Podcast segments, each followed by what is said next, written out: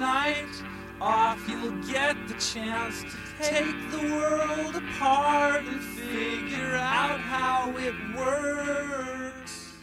Hello，大家好，您现在收听的是汤小电台小编聊汽车，我是汤姆。呃，前一段时间腾讯有一个特别热的网剧啊，叫这个《鬼吹灯之精绝古城》，然后我们在之前的节目中呢也讨论过。嗯，剧情中呢有一个小的这个，算是一个让我有点不解的地方，就是说这个王胖子、胡八一，还有雪莉杨呢这些人，还有这个安利满老人的这个驼队啊，还有这个杨呃这个他们这些人呢去这个呃沙漠里去找这个精绝古城，然后呢，但是他们只做了骆驼啊，但是大家大大家都知道这个骆驼吧。它嗯，甭管在沙漠里多强，但是其实它的运输能力呢相对差一点。然后雪莉杨其实很殷实啊，这个财力。当时我们就说，如果能找几个二幺二这个车呢，其实进去的话，我觉得可能效果更好了。然后碰着大沙暴啊什么的，没准儿可能那个脱险的这种这个容易难度啊什么的，可能就会相对更简单一点。但是其实原著上呢，它也没有开着这个二幺二。去当这个工作车，所以呢，网剧作为中式原著呢，自然也就没有任何问题。那也借着这个，觉得剧情上的有一个小的小瑕疵吧，也就是呃，引出了本期的这个话题，就是说，在沙漠中呢，大家都知道，骆驼是一个特别适合在沙漠中生存的这么一种生物。那越野车呢，也是啊，很多越野车都是可以。在沙漠中驰骋，那么这两个东西啊，其实有点风马牛不相及。但是放在一起呢，谁在沙漠中更牛一些？那就是本期啊咱们聊的这个话题。其实啊，从绝对的能力上来看呢，越野车肯定是要比骆驼强。不然的话，大家现在啊在沙漠里看着这个，也就没人人开越野车了，就是骑骆驼了。但是呢，如果这个事情是这么简单的话，也就没有这个话题了。其实，从很多的单项能力的对比，骆驼都是比越野车要强的。但是越野车啊，有两项这个指标比骆驼啊强的特别特别多。第一个就是它的速度的越野车要快很多。第二个呢，就是它的啊后期的这个养护啊什么的。也要比骆驼简单，这也就是符合整个人的这种诉求。因为人类社会的发展，就是追求首先追求效率最大化。假如同样穿越一百公里的沙漠，骆驼可能每小时十公里，那穿越一百公里的沙漠，我就需要在不限车啊，什么都这个，但是骆驼也不会限车，就需要十个小时。而越野车呢，可能平均时速能达到三十公里，那这时候我穿越这个沙漠，我就需要三个多小时就够了。那骆驼呢？你这个啊，平时还得喂粮啊什么的，每天还得喂它。而这个越野车什么都不用管，你给它加上油，定期保养就开了。所以，因为人类整个社会的商业发展就是追求效率第一，是吧？速度快，第二个就是更简单、更容易。那骆驼因为这两项的比越野车的先天的这种劣势，也就造就了骆驼不如越野车。现在越野车已经完全接替了骆驼，在沙漠中成为。更适合人们去穿越的，对，啊，去去去当这种工具。那这是我先把这个越野车最大的两个优点说出来。那一会儿咱们去细着分析，从一项一项去分析这个事情。那咱第一点要说的呢，就是这个底盘方面，因为越野车大家都知道啊，有这个承载式车身的，也有非承载带大梁的。那悬架呢，有整体桥的。有这个独立悬架，甭管是双叉臂的还是多连杆的，然后有全时四驱的，有分时四驱的。适时四驱呢，就是跑沙漠肯定不行了。包括你说到赛车的钢管车身的，还是怎么着？但是在沙漠里现车呢，那是板上钉钉的事儿。就算是全世界最好的越野车，跟最好的车手，比如像到达卡尔里的。啊，彼得汉塞尔他那个标志车队的呀，还是阿迪亚开的那他那 mini 战车，甭管是车手的水平，那都是世界顶级的；还是他赛车的能力，那也是世界顶级的，都是上百万美元、上千万美元打造的赛车。那他们在，呃，甭管是之前是在非洲大陆，还是现在南美大陆，那他们每场比赛中，也不是说绝对没有现车的这种可能性。现车也是一个在沙漠里现车，也是一个非常常见的事情，尤其是这种两驱的八级车啊，还是非常容易现车的。一旦的操作失误，现车的概率还是非常非常大的。所以说，即便是到这样的顶级的赛手。啊，顶级的赛车它都现车，那咱们普通人在沙漠里开，那陷车是太容易，有时候就开个几十米、一两百米就陷了，然后刚救出来又往前没开多久，又一个操作失误又陷车了。这个稍微有点这个沙漠驾驶经验的朋友可能都知道，啊，在沙漠里挖沙子救援那是太正常不过的事情。但是好像我们从来没听说骆驼是陷在沙漠里啊，对吧？因为还有一个就是因为本身你骑骆驼，你选路啊就会。不会选那个特别陡的。你说一个特别一百多米的大沙坡，你非得从正面上，那是不可能的嘛。都是从这个沙的沙脊上啊，一点一点一点的绕着这么走。所以在这方面，而且就算是真是啊，这个踩在浮沙里，说是骆驼，因为是吧，它的这种无限的。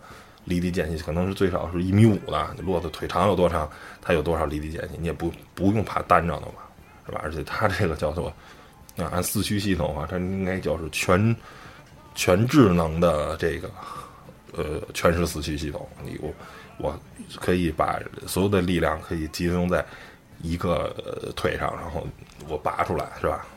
所以呢，在这方面四驱方面的话，就是在。沙漠中的拼不现车的这个能力，骆驼是要完胜普通越野车啊！在这里呢，也给大家讲一下沙漠现车的这个有几种情况啊。最常见的可能就是浮沙现车。浮沙现车是什么意思呢？就是在沙漠中的这个背风面啊，大家都知道迎风面风一直吹，那这时候呢，表面的浮沙就会被吹到背风面上。背风面有时候看着是很平缓的，有时候是在坡上。那这时候呢，它这个整个的这个沙子呢。表面就会形成几数十公分的这种特别暄乎的这个沙子。这个沙子呢，因为沙漠底下其实是有水的啊，就是整个你沙层，大家可能在海滩都见过这种情况。稍微挖下几米啊，或者沙海滩里当然就没有那么长，可拉十几公分，那沙子都是湿的。你在沙漠里稍微挖下几米，其实沙子也是湿的，它是硬的。一旦沙子是湿的话，它就会就是有一种跟混凝土的那种感觉，就会就会硬，而。这个浮沙呢，它都是很干的沙子，所以呢，非常非常的细，然后呢，就是非常的暄弹。然后一旦车辆在这个时候，你开车，然后呢，速度一旦不是慢慢减速，而是一脚急刹车，然后这车有一个重向，就是有一个力量往下这么一沉的时候，那可能你整个这个悬架就会弹在上面。然后这个时候呢。最简单的方法就是，如果同行有车的话，你轻轻蹬一下，因为这种情况其实你陷的不会特别特别的深，啊，你就轻轻蹬一下，一把你就出来了。然后呢，或者呢，就是用防沙板儿，然后呢垫在车里，然后把这些这个弹住车的这个沙子必须得给它清掉。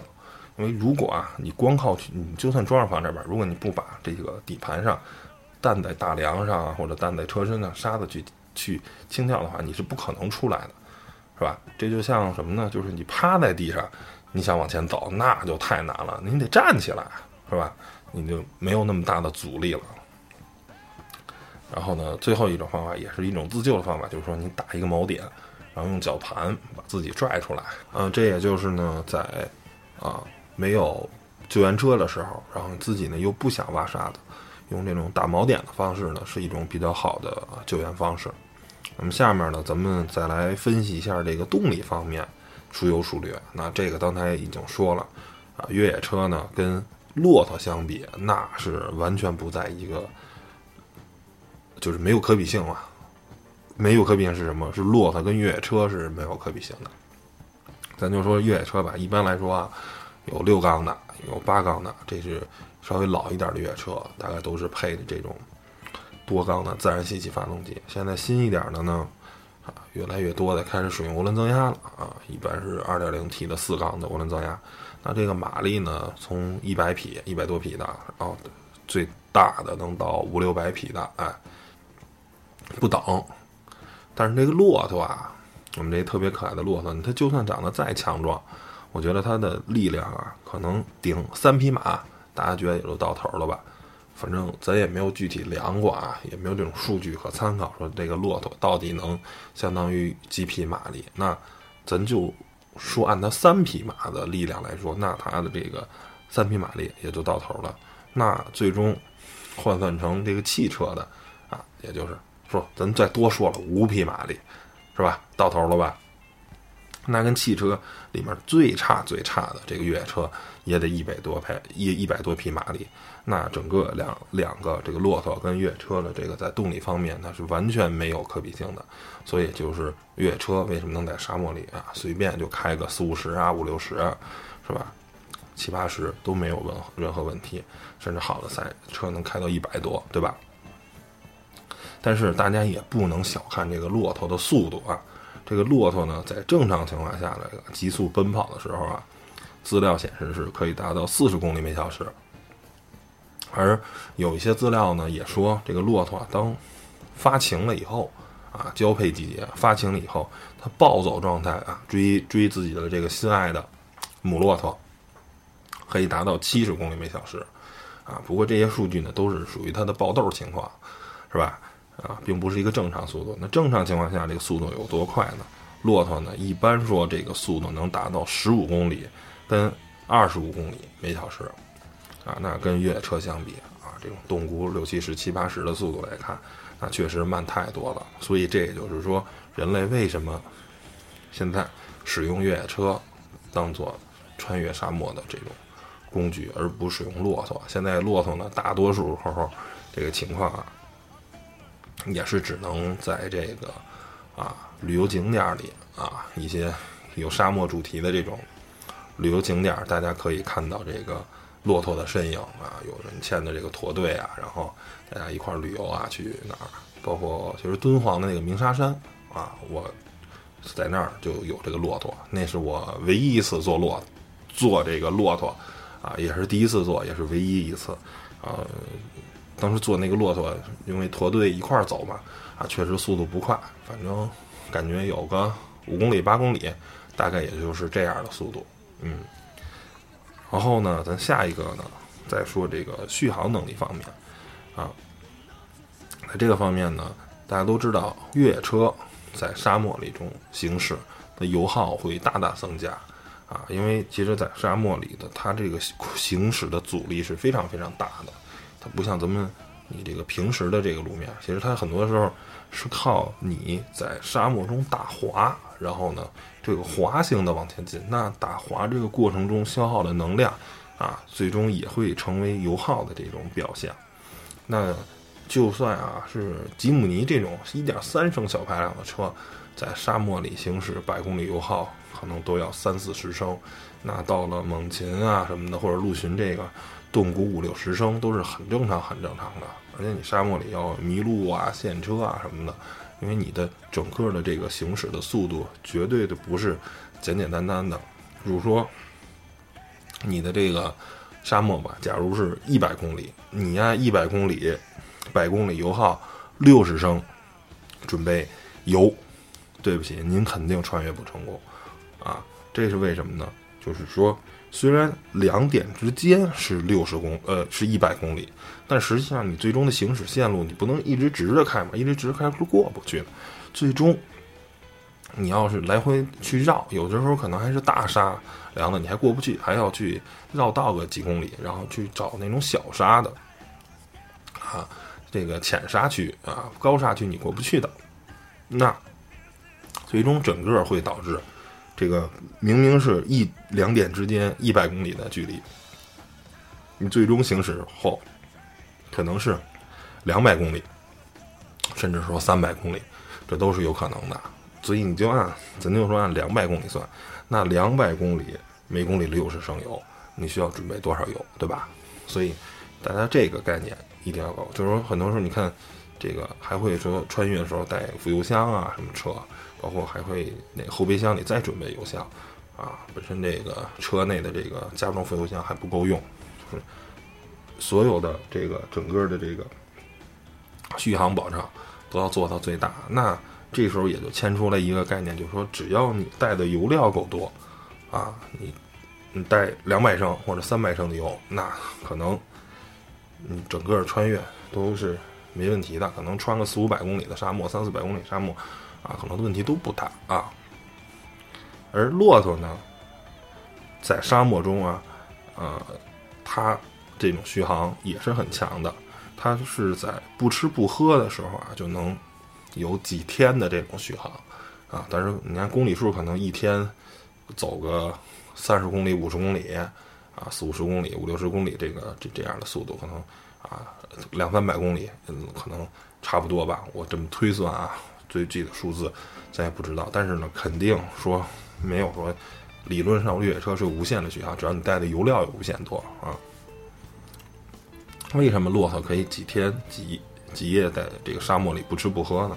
就是因为它这个身体的结构特别的特殊啊。大家都能看到，这个骆驼呢，它跟这个皮其他的动物最大的不同，它就有一个驼峰啊。这个驼峰里头呢是什么呢？是一种叫。胶质脂肪是骆驼吃完的东西转化成一种胶质脂肪，这种胶质脂肪跟氧气，它只要呼吸，跟氧气氧化后就会能分解出水啊，跟我们的那个能量啊，那这个东西呢就可以维持骆驼的这种正常的生理循环，这也就是它为什么能好几天不吃不喝的原因，而且骆驼呢能在十分钟之内啊喝下一百升水。这个是一个很夸张的，大家知道大可乐瓶儿啊，一瓶儿一点二五升，那等于是不到一百瓶儿啊，八九十瓶儿，然后能在十分钟之内啊，你就可以可以想想骆驼这个喝水的能力有多强。然后呢，所以呢，当在沙漠中找到绿洲的时候，那骆驼能迅速的补上自己的水，而且呢，像人类这种动物吧，你短时间。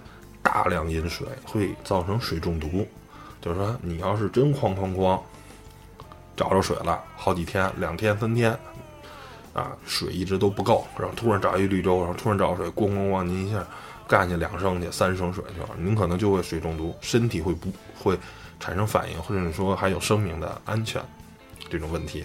但骆驼就不会，是吧？能看数据显示，它能十分钟之内喝下一百升水。这还是一个特别特别夸张的一个数字啊！这也就是在续航能力方面，骆驼呢又是呃稍逊于啊越野车。越野车只要带的油料够多，肯定是没有问题的。嗯，咱们下一个对比呢是上手难度啊，就是骆驼呢这个动物呢，基本上只要是训练有素啊，基本上就是零上手难度，你骑上它，它就它就走。而且还有骆驼有一个好处什么？骆驼可以编队啊，只要有前面有一个人，啊，这个就像这个《鬼吹灯》里面那安利满老人，他是一个懂骆驼人，是吧？你组成驼队，大家一个人牵一个，他就自自己就能组队往前走了，是吧？然后呢，你后面人只要你不不去折腾，不去闹，那你就踏踏实实坐在骆驼上，咱就能组队去往前走。但是越野车呢，就算啊前面有头车带队。是吧？他会选一些相对来说比较好的线路，啊，你后面的人在后面跟着，你没有选路这种风险，你不会走错路，你也不会走到特别瞎的路上。但是仍然对后面这这种驾驶人员有要求，对吧？你还不能瞎开，是吧？你开的不好，人家能上这个地方，啊，你就上不了这个地方。所以呢，这个就是。在这个上手难度方面，我觉得就是骆驼是零上手难度，然后越野车呢上手难度还是比较大的。然后呢，我也建议说有这个喜欢沙漠啊，然后呢想在沙漠里玩的人呢，建议如果可能的话，您先从 UTV 开始上手啊，UTV 就是那个大家见的庞巴迪呀，或者是北极星的那些。看着像一个小的汽车、沙滩车似的，千万不是 ATV，ATV 是把的那种，是摩托车，UTV 是方向盘的，然后呢，整个车身外面是有一层这种防滚架的，然后呢，里面是很呃比较普通的是三点式安全带，稍微进阶一版的是四点或者五点式的这种安全带，啊，你戴上头盔啊，有防滚架在外面护着，这个在沙漠里驾驶还是比较安全，因为是吧？一旦翻车，咱虽然都不希望发生意外，但是一旦发生意外，首先越野车翻车的话，肯定会给你造成特别大的损失，车就基本上不说报废吧，但也很惨。像那种 UTV 呢，翻一下基本上问题不大啊。第二个呢，就是人的生命安全，越野车呢翻车了啊，这人可能非死即伤。但是呢，这个 UTV 翻车了，基本上你会被非常牢牢的被固定在这个座子上啊，基本上是没有什么风险的。所以呢，上手难度这一块，骆驼呢基本上是零难度。而这个啊越野车呢还是比较难的。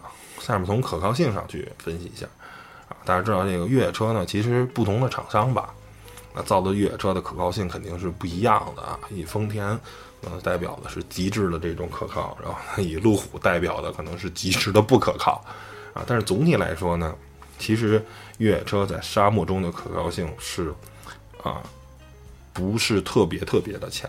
为什么这么说呢？因为越野车。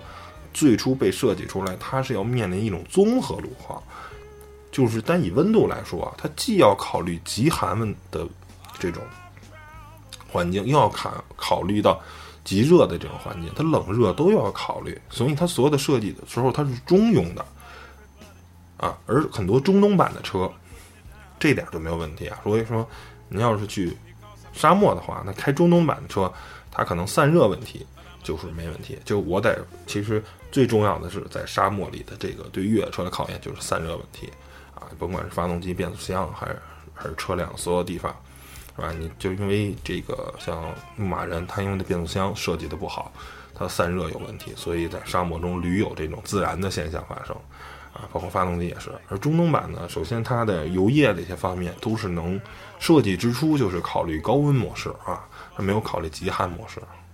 那如果您是一普通版的，它既要考虑。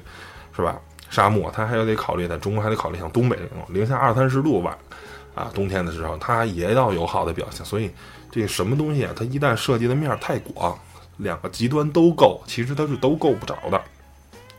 你要是真的是在俄罗斯啊或者北极那地方的车，那它就不考虑极热环境，它只考虑极寒了。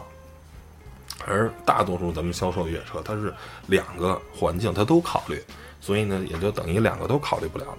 而且包包括你水箱的散热，什么大循环、小循环啊这些东西，是吧？其实你在你中东买车，你可能就不用考虑，就没有小循环，是吧？我没有必要，我一上来就是最好的散热，最好的就是尽快的把更多的热量去赶紧散出去，千万别堆积成，然后呢造成这种安全的隐患。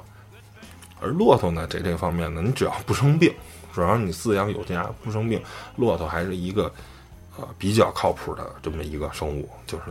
因为它完全从它等于是一生下来，它就是适应沙漠这种极热跟极干燥的这种环境。因为它就是千百万年来这一种生物在沙漠中常年生存下来，它整个的这套身体的系统已经适应了。你反而那骆驼，你要是给它就跟中东版的汽车一样，你真给它运到极寒地区，它反而生活不了，那它肯定受不了了。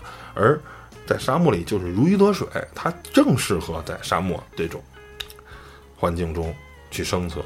所以在这方面，越野车我觉得呢，总体来说也是不如骆驼的。骆驼呢，在这个可靠性方面，还是要略优于越野车的。最后呢，呃，还有一点，还有两点要考虑啊，就是价格方面。那越野车呢，其实这个价格呢。